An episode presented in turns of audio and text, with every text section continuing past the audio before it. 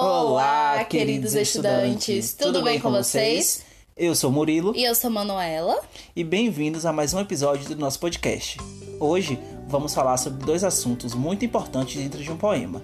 São eles a rima e o ritmo. Manu, você pode falar pra gente um pouco mais sobre a rima? Claro, Murilo.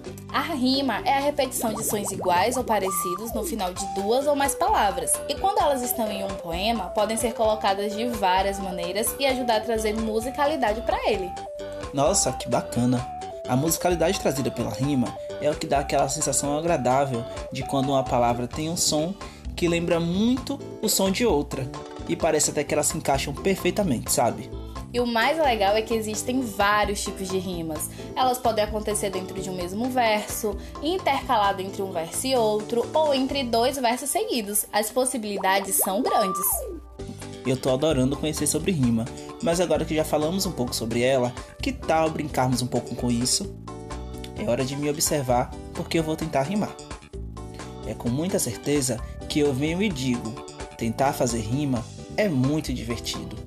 Podemos brincar sozinhos ou até com um amigo, só não podemos esquecer de não perder o ritmo. E aí, Manu, você gostou da minha rima? Eu amei, Murilo. Agora que ouvimos bastante sobre rima, que tal falar sobre ritmo? Ele é um elemento que também ajuda a trazer musicalidade para o poema. É importante lembrar que nem todo poema tem rima, mas isso não significa que ele não é musical. Exatamente, até porque existem várias formas de atribuir ritmo a um poema, como a literação, a cesura, a distribuição de sílabas fortes e fracas, sinais de pontuação e até mesmo a própria rima.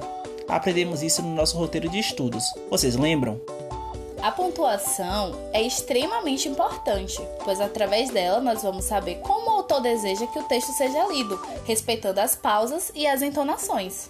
Exatamente, e isso é de extrema importância para a leitura e também para podermos futuramente construirmos nossos próprios poemas. Agora eu peço atenção para o que vamos falar. A conversa está muito boa, mas é hora de encerrar. Esperamos que todos tenham aproveitado e entendido. Este foi o nosso podcast sobre rima e ritmo.